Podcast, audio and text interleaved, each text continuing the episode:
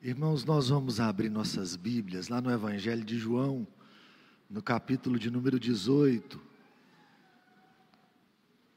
Nós leremos a partir do versículo 28. João 18, a partir do versículo de número 28. Diz assim a palavra do Senhor. Depois levaram Jesus da casa de Caifás para o pretório. Era cedo de manhã. Eles não entraram no pretório para não se contaminarem, mas poderem comer a Páscoa. Então Pilatos saiu para lhes falar e lhes disse: Que acusação trazeis contra este homem? Responderam-lhe: Se este não fosse malfeitor, não tu entregaríamos. Replicou-lhes, pois, Pilatos: Tomai-o vós outros e julgai-o, segundo a vossa lei. Responderam-lhe os judeus: A nós não nos é lícito matar ninguém, para que se cumprisse a palavra de Jesus, significando o modo por que havia de morrer. Ele deixa claro no Evangelho de João que o filho do homem tem que ser levantado. Aqui está fazendo uma referência clara à sua crucificação. E aí continua: tornou Pilatos a entrar no pretório, chamou Jesus e perguntou-lhe: És tu o rei dos judeus? Respondeu Jesus: Vem de ti mesmo esta pergunta, ou te disseram outros a meu respeito? Replicou Pilatos: Porventura sou judeu? A tua própria gente, os principais sacerdotes, é que te entregaram a mim, que fizeste? Respondeu Jesus: O meu reino não é deste mundo. Se o meu reino fosse deste mundo, os meus ministros se empenhariam por mim, para que não fosse eu entregue aos judeus, mas agora o meu reino não é daqui. Então lhe disse Pilatos: Logo, tu és rei? Respondeu Jesus: Tu dizes que sou rei. Eu para isso nasci, e para isso vim ao mundo, a fim de dar testemunho da verdade. Todo aquele que é da verdade ouve a minha voz. Perguntou-lhe Pilatos: que é a verdade. Tendo dito isto, voltou aos judeus e lhes disse: Eu não acho nele crime algum. É costume entre vós que eu vos solte alguém por ocasião da Páscoa. Quereis, pois, que vos solte o rei dos judeus? Então gritaram todos novamente: Não este, mas Barrabás. Ora, Barrabás era salteador. Então por isso Pilatos tomou a Jesus e mandou açoitá-lo. Os soldados, tendo tecido uma coroa de espinho, puseram-lhe na cabeça e vestiram-no com um manto de púrpura. Chegavam-se a ele e diziam: Salve, Rei dos Judeus, e davam-lhe bofetadas. Outra vez saiu Pilatos e lhe disse: Eis que vulo apresento, para que saibais que eu não acho nele crime algum. Saiu, pois, Jesus trazendo a coroa de espinho e o manto de púrpura Disse-lhes Pilatos: Eis o homem. Ao verem-no, os principais sacerdotes e os seus guardas gritaram: Crucifica-o, crucifica-o. Disse-lhe Pilatos: Tomai-o vós outros e crucificai-o, porque eu não acho nele crime algum. Responderam-lhe os judeus: Temos uma lei, e de conformidade com a lei ele deve morrer, porque a si mesmo se fez filho de Deus. Pilatos, ouvindo tal declaração, ainda mais atemorizado ficou.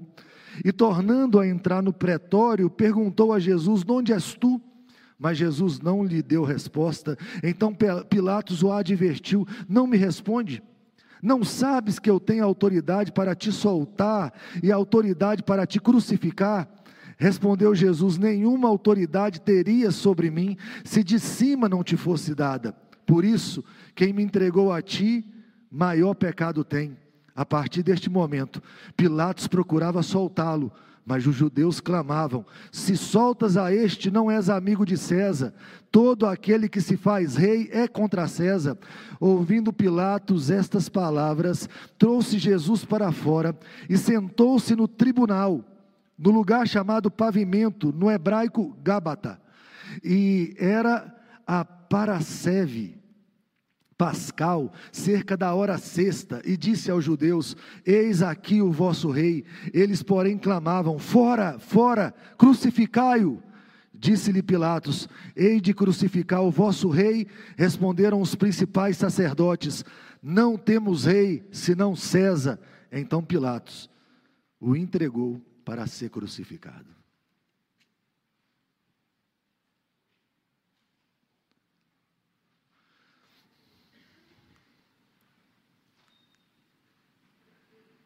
Talvez um dos maiores movimentos das trevas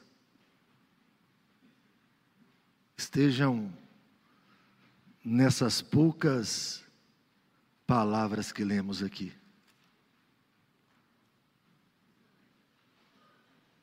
A impressão que as trevas têm é que eles vão prevalecer. Imagine eles conseguiram levar o Rei da Glória, o Verbo que se encarnou, o Deus Todo-Poderoso, perante um tribunal temporal. Ah, essa é uma, uma mensagem, uma notícia que ultimamente atormenta os nossos corações. Eu fico pensando se houve alguma época que não atormentou. A gente começa a olhar para a realidade e cada dia que passa, parece que os tribunais humanos são mais injustos. E aqui só tinha uma forma de ser justo. Era absolvendo o Senhor Jesus de todos os seus crimes pelo menos os crimes que os homens o acusavam, mas não. Uma coisa que nós não podemos perder de vista, e o apóstolo Pedro deixa isso muito claro, quando ele vai pregar seu sermão, em Atos, tanto no capítulo 2 quanto no capítulo 3, que o que estava acontecendo nesse momento aqui não era simplesmente é, um ato de decisões humanas. Entenda algo aqui. Decisões humanas estavam sendo tomadas. Os homens que estavam envolvidos queriam 100% isso. Mas ao mesmo tempo, Deus Todo-Poderoso estava entregando seu único filho. Existe uma ação de um Deus todo-poderoso na história aqui agora. Existe Deus é, cegando ainda mais os homens e amedrontando ainda mais os homens para que o grande propósito dele se cumpra a cruz. E enquanto os homens é, empurram Jesus para essa cruz, o projeto de Deus se cumpre, o único meio de salvação. Não existe salvação sem a crucificação de Jesus. Não existe redenção para um homem fora de Jesus Cristo. Eu quero que você olhe para essas injustiças e comece a, a, a, principalmente entender seu comportamento no mundo. Entender que o mundo que odeia o seu Senhor não te, trará de, te tratará de forma diferente. É tão assustador porque às vezes nós queremos, como igreja, retribuir ódio com ódio. Muitas vezes a nossa boca ela está repleta de, de palavras malignas e dolorosas. Muitas vezes a gente só pensa bem assim: nós iremos machucar aqueles que nos machucam, nós iremos fazer pagar aqueles que nos fazem sofrer. Eis aqui o nosso rei. Eis aqui o nosso rei. Se qualquer condenação fosse dada a qualquer um de nós, ah, os homens seriam justos nisso. Esses dias eu li uma coisa que me chamou a atenção, é uma frase atribuída a Spurgeon, que dizia assim: quando alguém falar mal de você, não fique aborrecido, você é muito pior do que ele está falando de você. Trágico, né? Mas aqui não. É o rei puro e santo. Ele estava ali naquela visão de Isaías. Majestoso e glorioso, todo-poderoso. E aqui ele é tratado como um qualquer Mas há uma escola para mim e para você aqui, nesse texto. E eu olho para Pilatos, e a sensação que me dá aqui é: pobre Pilatos. Coitado desse homem chamado Pilatos, um homem que acreditava que tinha algum poder, que tinha algum domínio sobre os homens e governo sobre os homens, mas a cada, a cada encontro com Jesus, a cada encontro com os judeus, ele vai mostrando a sua fraqueza. E aí, quando você olha para esse texto, você começa a ver Satanás sendo derrotado. Irmãos, escutem bem o que eu vou dizer sobre o diabo. A forma mais poderosa do diabo se manifestar é silenciosa.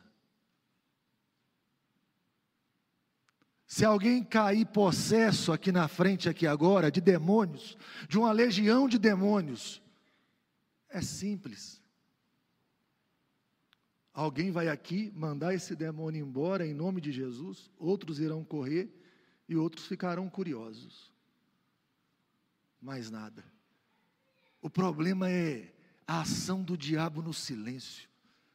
É quando o diabo é, fala com os filhos de Deus e com os filhos dele, e a gente tem a sensação que nós estamos num mundo onde nada disso existe, onde nada disso acontece. Aqui só parece que é um julgamento simples, parece que são coisas normais, são coisas rotineiras, sabe? Parece que é uma coisa comum da vida, e quantas vezes você acha que é só uma coisa comum na vida?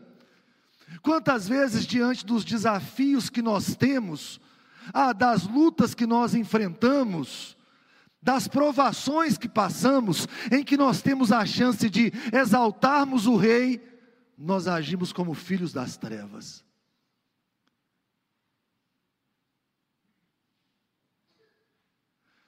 A igreja cristã, ela tem dificuldade, ela, ela canta isso muito bem. Ela fala disso muito bem, mas ela tem dificuldade de se ver como crucificada.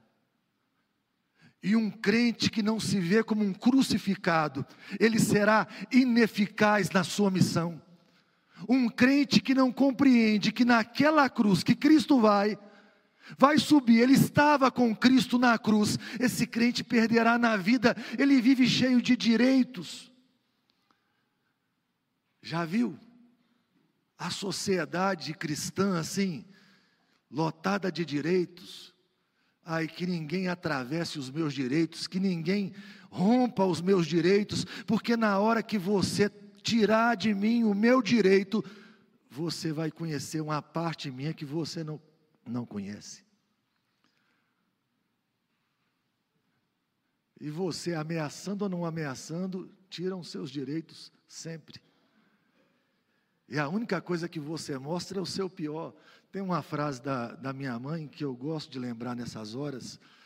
A minha mãe falava assim, quando a gente era mais novo: Eu sou muito boazinha, mas quando pisa no meu calo, sai da frente. Você já viu que essa é a minha filosofia, a sua?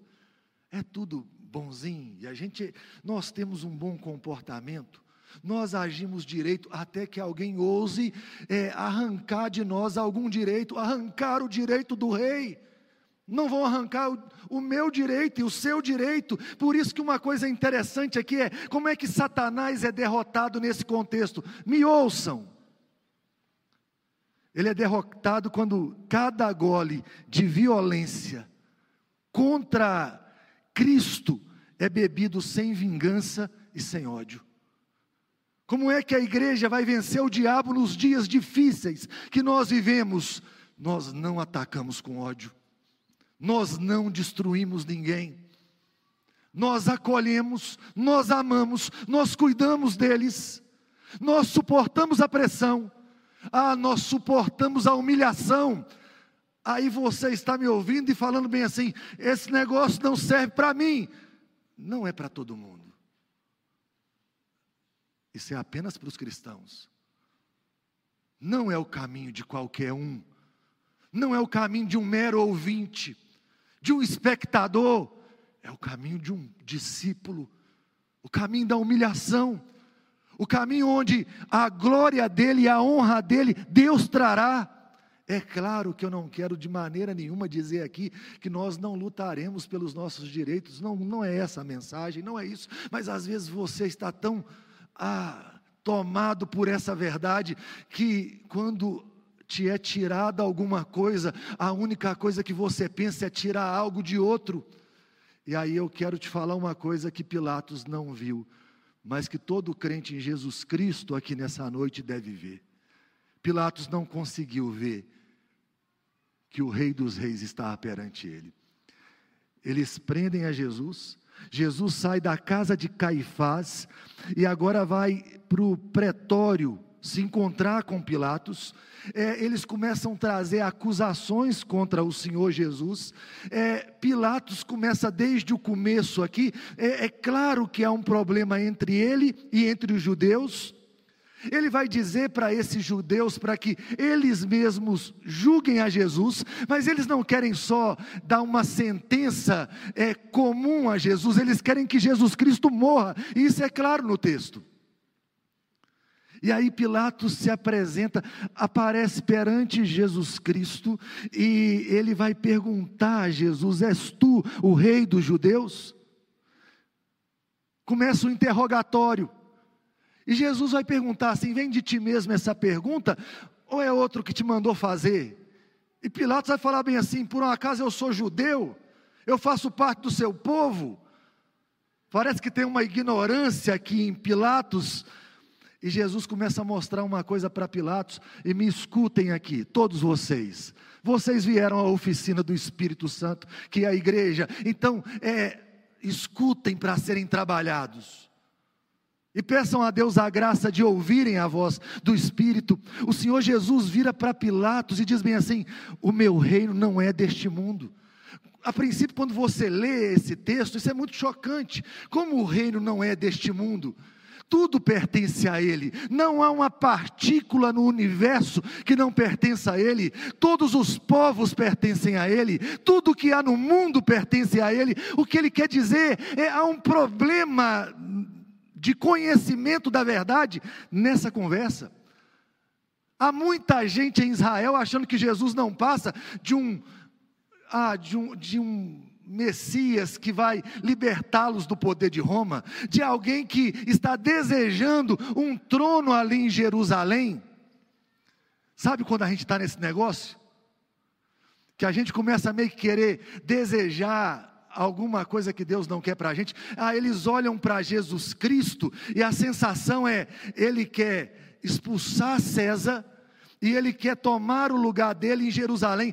E ele fala assim: o meu reino não é deste mundo. Se o meu reino fosse desse mundo, ah, os meus embaixadores lutariam por mim. Ele começa a mostrar que o reino espiritual dele não é de é, apenas um reino geográfico, mas de uma amplitude universal. Quando ele fala de reino aqui, é, tem implicações não de território, mas de realeza. O rei está presente, e onde o rei está presente, o reino dele está. Agora presta atenção como isso é importante. Irmãos, quando João escreve a epístola dele, os cristãos estão dispersos no mundo, enfrentando perseguições, lutas pesadas. Possivelmente esse é um dos últimos livros da Bíblia a ser escrito. E aí, enquanto eles enfrentam opressões dos tribunais, e os tribunais os acusam, ah, os tribunais os perseguem, eles precisam lembrar que o rei deles está presente ali. Ah, que o rei deles é contra aquele julgamento. Imagine, todo julgamento injusto, o rei deles é contra aquilo. E uma coisa que me impressiona é que todo mundo olha para Jesus nesse contexto e espera Jesus se defender. Você já foi acusado injustamente?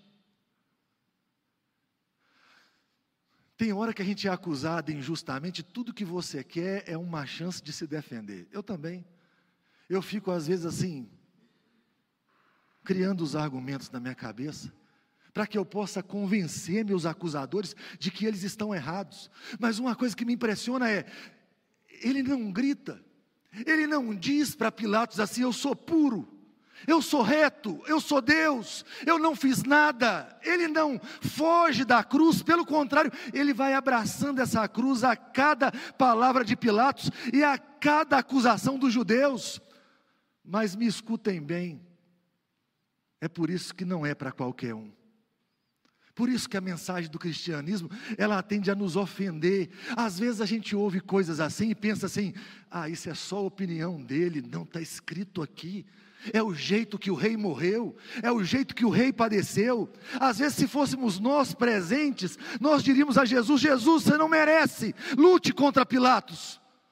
Nós iremos fazer uma oração poderosa aqui agora, para que o Senhor seja libertado da crucificação. Nós iremos pedir ao Pai, para que o Pai mande anjos poderosos e que esses anjos poderosos venham vencer seus inimigos. Ele não ataca ninguém, ele não ataca seus opositores, e agora me ouçam bem.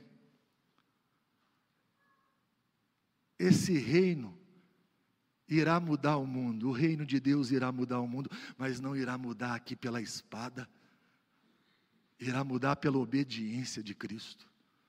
Irmãos, e é assim, esse é o nosso poder. As nossas armas contra o mundo não são carnais, as nossas armas são poderosas em Deus. Ou nós cremos no caminho de Deus, ou nós já perdemos, ainda que ganhemos em qualquer instância da realidade ou é do jeito de Deus ou é do jeito errado. E é por isso que não é para todo mundo essa verdade. É por isso que Nicodemos vai procurar o, o Senhor Jesus, e ele vai falar bem assim: para entrar nesse reino tem que nascer de novo.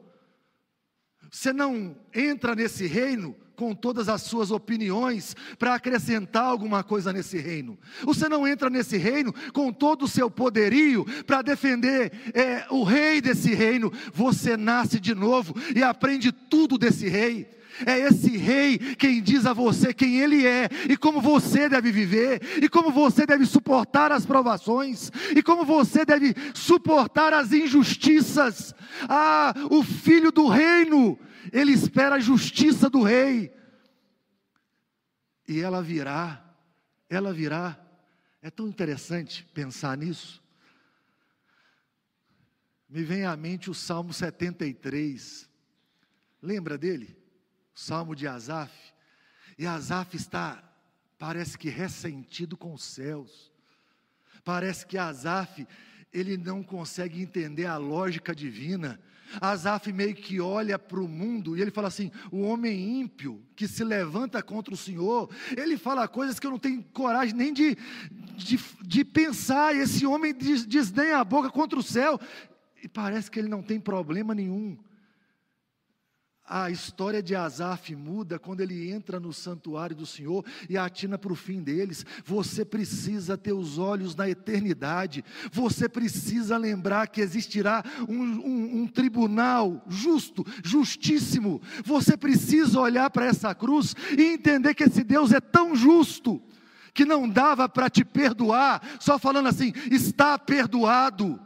Se uma ofensa uma ofensa contra um Deus santo e eterno é uma ofensa eterna, é uma ofensa infinita a esse Deus Santo, e aí tem que ser um Deus Santo para receber agora, para pagar o preço dessa ofensa. Ah, ele não simplesmente poderia dizer: estão perdoados os seus pecados, alguém teve que pagar o preço por você. Mas Pilatos não sabia que ele era o rei. Pilatos não sabia o que era a verdade. Ele vai dizer aqui o que é a verdade. E sempre que eu li esse texto, eu ficava pensando assim: está tudo na frente dele. Você está entendendo o tamanho da cegueira? Porque a verdade está na frente dele. Só existe verdade no mundo porque Cristo existe ele vai deixar muito claro num determinado momento que ele é o caminho, a verdade e a vida. Ele é a verdade, a verdade é uma pessoa. Alguém só chega profundamente na verdade quando chega em Cristo. Se não chegar em Cristo, não chega profundamente na verdade. E aí o que está acontecendo aqui? O Senhor Jesus deixa claro que a pergunta é: então você é rei? Ele volta a perguntar, então se ele é rei, você é rei, ele fala assim: é para isso que eu vim. Eu encarnei, me tornei um de vocês, eu vou ser crucificado. Eu vim para esse reinado glorioso, e o meu reino é um reino de verdade. Irmãos, prestem atenção nisso aqui. O poder da verdade que transforma, o rei da verdade, o espírito da verdade. João fala isso várias vezes. O que que muda a vida de um homem? A verdade. Como é que alguém entra no reino de Deus ouvindo a verdade? E mais uma vez o Senhor Jesus vai, vai se apontar como a verdade, conhecereis a verdade. E a verdade vos libertará. Quando o homem conhece a Cristo, esse homem é liberto da mentira do pecado. Ah, quando o homem conhece a Cristo, esse homem ele é transportado para um outro reino. Mesmo vivendo num mundo mal, ele já não vive mais no império das trevas. E uma coisa que me chama a atenção é: o que está em jogo aqui? O lugar de César. Eles vão falar isso para Pilatos: se você apoia esse homem que se diz rei, você está indo contra César. Ah, o grande imperador, o poderoso imperador, e nós temos que lembrar que a batalha aqui é contra um império, mas é maior do que o império romano. É o império não que tem domínio sobre algumas áreas da humanidade, é o império que tem domínio sobre cada homem da humanidade. Não tem nenhum homem da humanidade que não sofra as influências desse império, do império das trevas. E o que que Cristo está fazendo por meio da verdade? Libertando os seus súditos. Ah, o homem ouve a mensagem do Evangelho, e a mensagem do Evangelho quebra as barreiras, transforma o homem. A Bíblia fala que a fé vem por ouvir e ouvir o Evangelho. Eu acho maravilhoso quando o apóstolo Paulo, ele vai dizer para todo mundo em que ele se apega. Agora, é, eu acho interessante, não sei se é porque eu sou pastor, aparece no YouTube para mim é, uns videozinhos assim, como fazer para uma igreja crescer. Eu ainda não, não assisti. No final das contas, eles devem estar querendo vender um projeto, sabe? Ah, pinta a parede de outra cor. Ah, contrate meia dúzia de gente para fazer meia dúzia de coisas. Ah, mexa melhor com as luzes, mexa melhor com a música, mexa, mexa melhor com o sentimento das pessoas. Eu olho para o apóstolo Paulo falando bem assim, eu, não, eu resolvi não saber nada, exceto uma coisa, pregar uma coisa só, o Cristo crucificado. Existe só uma solução para o homem. A toda hora que você coloca o seu coração em outra coisa, você coloca seu coração num lugar onde não tem solução para você, onde não tem vida para você, onde não tem libertação para você. Só há libertação em Cristo por meio daquela cruz. Então a coisa mais sábia que um homem pode fazer ah, é se elevar da verdade da cruz é ali que os olhos se abrem, é ali que o homem compreende a verdade, é ali que o homem vê o amor de Deus e compreende o amor de Deus. Que lugar majestoso é essa cruz! A maior declaração de amor que o mundo já viu foi feita numa cruz. Um Deus que entrega seu único filho para salvar pecadores, e sabe o que é assustador? Quando esses pecadores querem se salvar em outra coisa que não seja nesse filho. Eles querem segurança em outra coisa que não seja Cristo. Sábado eu tive uma experiência interessante aqui em cima. Acho que foi sábado, sexta-feira, teve o é que é o, não é o simpósio, não. O recital. Sexta-feira teve o recital. Eu sentei ali em cima. E uma hora me veio uma dor no peito forte. Sabe? Me veio uma dor muito forte no peito. Aí eu falei assim: o que está acontecendo? Aí eu parei e falei assim: será que esse troço tem jeito? Está tão forte que eu acho que eu nem saio daqui. Aí lá em cima, sozinho, eu e Deus, eu falei assim: sou teu, Senhor. Se o Senhor quiser levar, estou pronto, pode ir. Nas suas mãos aqui, sem medo, e vai ser o melhor para mim. Aí a dor foi embora, aí a ansiedade vai embora e a dor vai embora. Eu fico pensando toda hora, por que, que a gente quer uma solução melhor do que se entregar a esse Cristo? Sabe, tem uma batalha tão grande de viver mais um segundo, todo mundo. Todo mundo acha que mais uma volta na ilha vai dar mais um segundo de vida. Ah, mas qualquer coisa nessa vida vai, ah, vai esticar mais um côvado. Jesus vai falar bem assim: a sua ansiedade não, não te dá nem um metro a mais de vida por mais ansioso que você esteja. Já viu, tem hora que a gente quer solucionar os nossos problemas em outras coisas. Uma coisa que eu tenho certeza e eu sei que você tem é: uma hora essa vida acaba, pare de buscar segurança num outro lugar que não seja Cristo. Ah, pode ser que não seja hoje, pode ser que não seja amanhã, mas uma hora vai chegar. Então, qual é o lugar de segurança do crente em Cristo? É essa verdade que nos sustenta para viver e para morrer. Ah, quantos de nós vivemos assim, somos criadores de traumas familiares, sabe? Seja no casamento, seja em nossos filhos, e aí você vive consumindo assim o próximo livro de autoajuda para de alguma maneira você melhorar como pai, para você melhorar como filho, para você melhorar como marido. Não tenho nada contra você ler alguma coisa, mas que hora que você expôs sua vida a Cristo, pegou esse coração maligno que às vezes machuca pessoas e falou: Salva-me, Senhor. Eu sou um homem bruto, ignorante, arrogante, soberbo. Eu trato as pessoas ah, de uma forma que as deixam pequenas, me salva de mim mesmo. Aquela cruz, Cristo subiu para me salvar do pecado, então não me deixe confiar em mim mesmo. Ah, se expõe à verdade, se expõe à verdade, Ele é o Rei da verdade.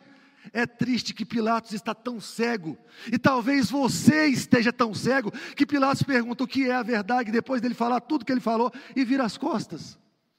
Quantas vezes você já veio aqui e ouviu a verdade, e virou as costas e foi embora, como se nada tivesse sido dito?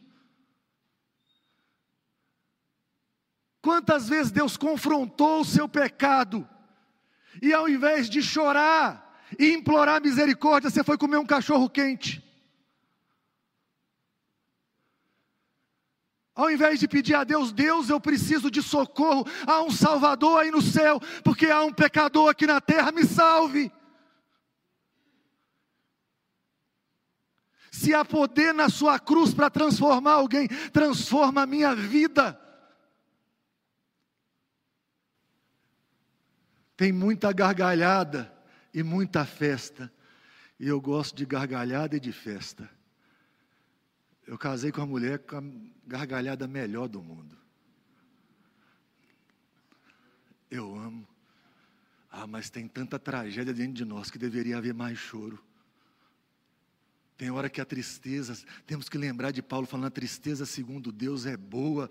Ah, é preciso uma igreja mais santa que deseja mais seu Senhor, e para isso ela vai precisar bater seu joelho no chão e falar assim: Eu não saio daqui enquanto o Senhor não me abençoar.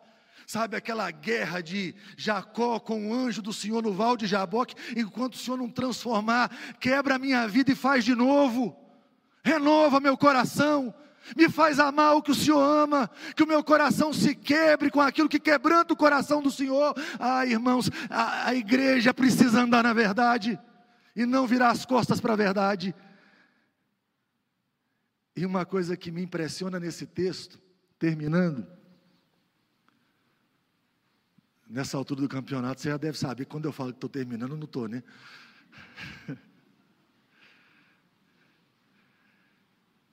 É que Jesus deixa claro para Pilatos quem manda na realidade. Pilatos está com medo. Está claro que Pilatos quer libertar Jesus. Pilatos parece um homem fraco. A história retrata Pilatos não como um homem forte, mas como um homem fraco. Nos evangelhos sinóticos, a mulher de Pilatos tem um sonho com Jesus. E Pilatos quer livrar Jesus, não porque Pilatos, de alguma maneira, creia no Senhor Jesus e confie no Senhor Jesus. Ele quer livrar o Senhor Jesus. Primeiro, ele não vê crime no Senhor Jesus para que possa matá-lo. Mas ele é pressionado pelos homens. Aí ele faz uma coisa aqui. Quando ele vê que está bem complicado, ele fala: Eu vou resolver, eu vou mandar açoitá-lo. Alguns açoites de Roma, pensa nisso, eram chicotes com ossos pregados à ponta. Então aquilo batia no corpo e arrancava pedaço. Possivelmente, por causa desse açoite, o Senhor Jesus não consegue carregar a cruz dele até o final, alguém tem que carregar para ele. Eles vão lá e colocam uma coroa de espinho. Imagina aquele sangue escorrendo. E começam a abusar do rei dos reis. Salve o rei dos judeus e dão um tapa na cara dele. Quando termina, Pilatos pega o Senhor Jesus, querendo libertá-lo, e fala assim: Eis aqui o homem. Olha o homem que vocês estão com medo dele. É esse homem aqui que vocês estão com medo dele? Eis aqui o homem. Vocês têm medo disso aqui? Desse homem machucado e fraco? Desse homem desfigurado? É disso que vocês têm medo? Ah, eu quero dizer uma coisa.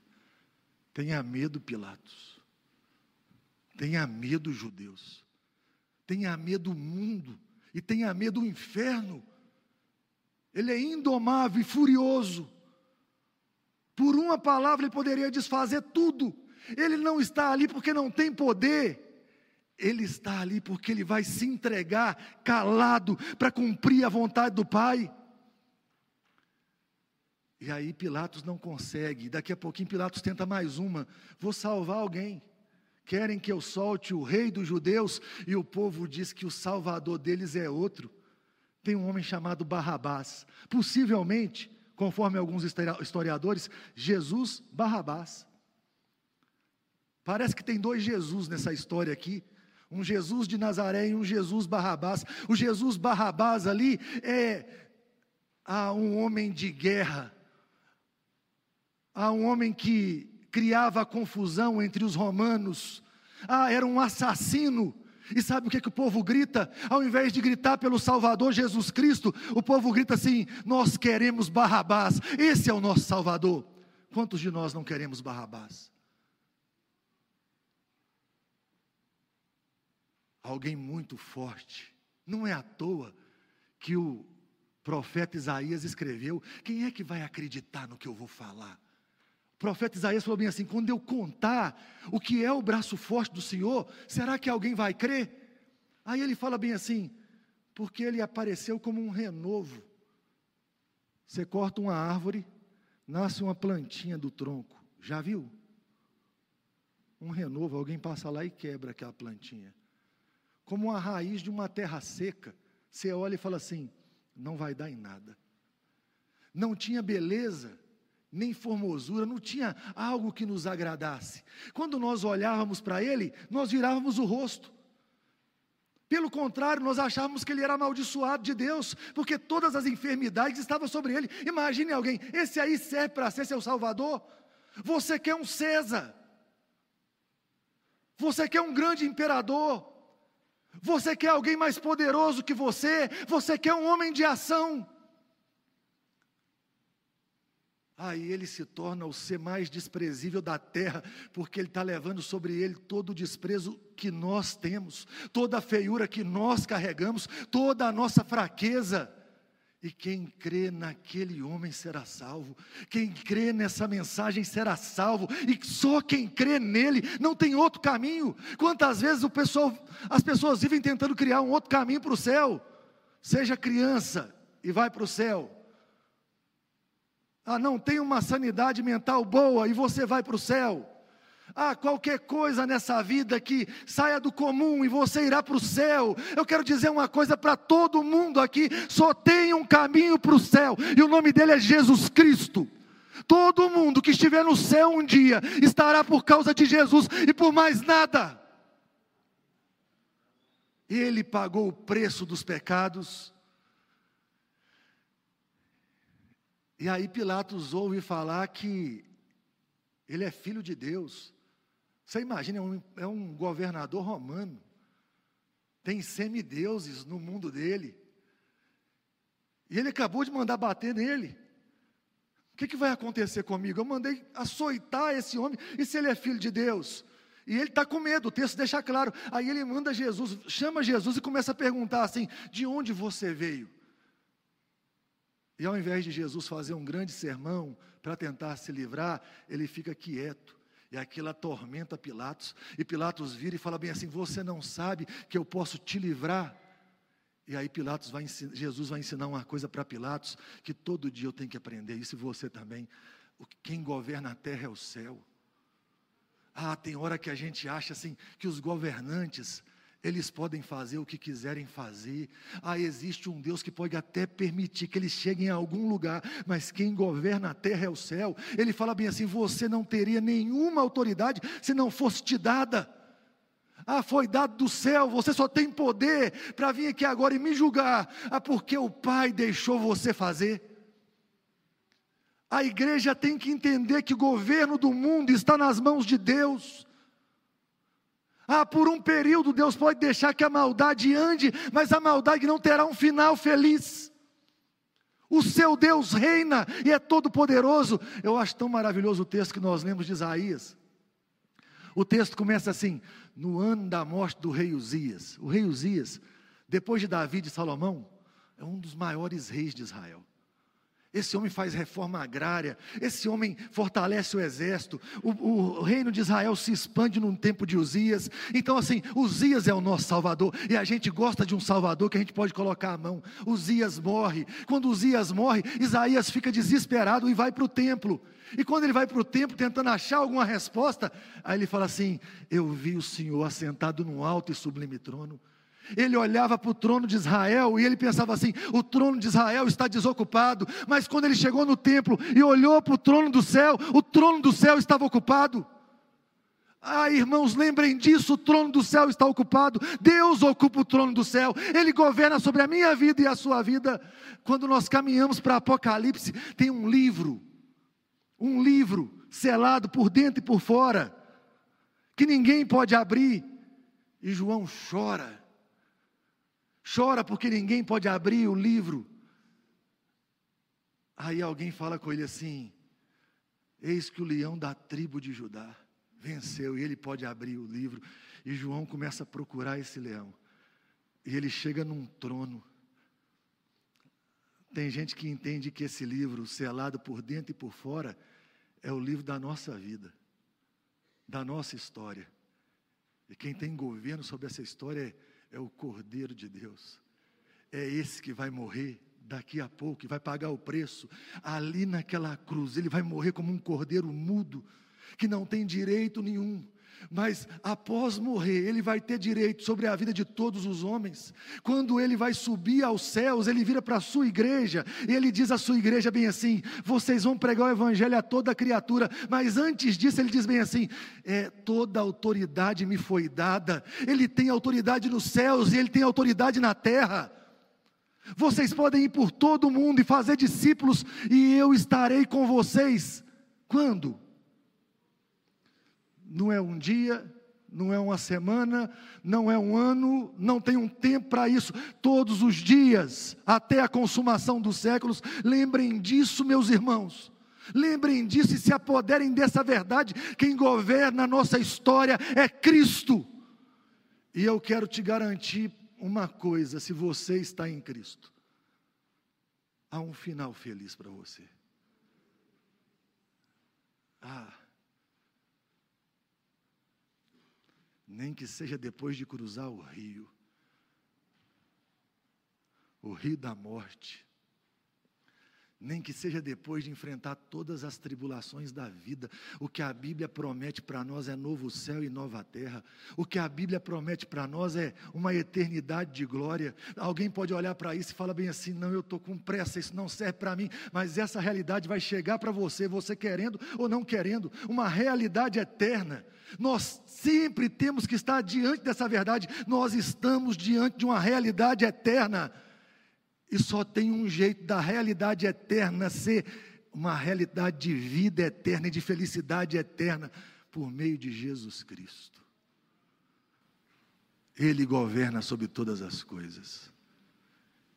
Ele está diante de um governo temporal. E a palavra final desse governo temporal é: entrega ele para ser crucificado. Talvez um dia aconteça conosco. Já existem irmãos no mundo que passam por isso. Que os governos temporais os entregam às prisões, os entregam à morte.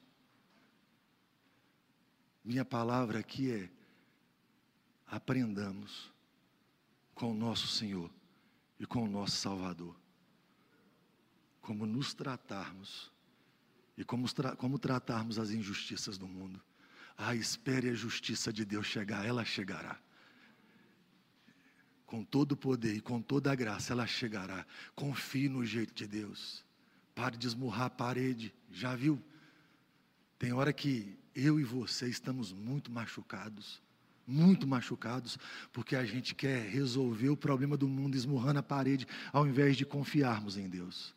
A nossa salvação veio do céu e continuará vindo de lá. A nossa salvação veio de Deus e continua vindo de Deus. A nossa salvação tem nome: Jesus Cristo.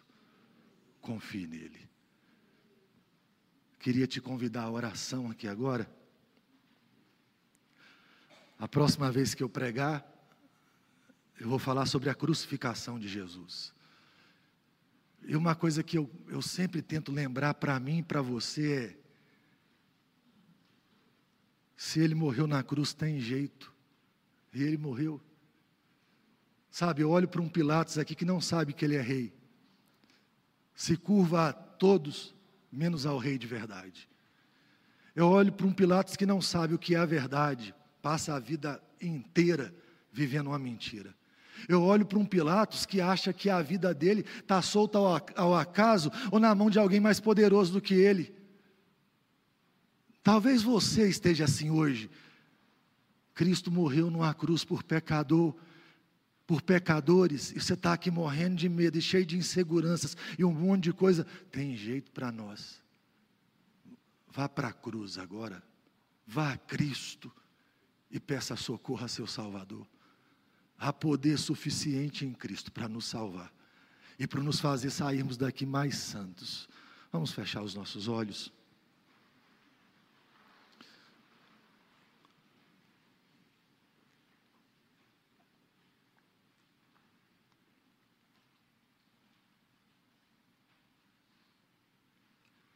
Deus Todo-Poderoso, dá-nos a graça de crermos no que ouvimos aqui hoje,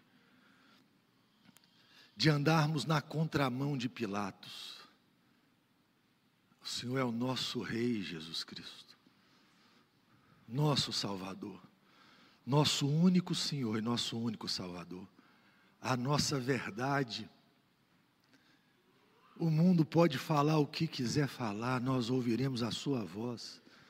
Louvado seja o Senhor, porque veio buscar ovelhas perdidas, veio buscar até encontrá-las, e as Suas ovelhas ouvem a Sua voz e te seguem.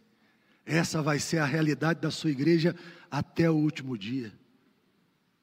Ai, que bom é saber que a nossa vida está nas mãos do Senhor um Deus que nos criou, que mandou o seu único filho para morrer numa cruz por amor a nós, tem a nossa vida nas mãos, nos amou de tal maneira, não há lugar mais seguro do que estar nas tuas mãos. Ah, o Senhor controla toda a realidade. O Senhor governa todas as coisas. Dá-nos a graça de entendermos, de aprendermos com Jesus como devemos viver, como devemos enfrentar a vida, as dores e as injustiças. Abençoe a igreja do Senhor, fortaleça o seu povo, dê ânimo, que o seu povo volte para casa, renovado no Senhor, fortalecido pelo Senhor, abençoado pelo Senhor. Abençoe rica e poderosamente a vida do seu povo. Nós imploramos essa graça no nome de Jesus. Amém.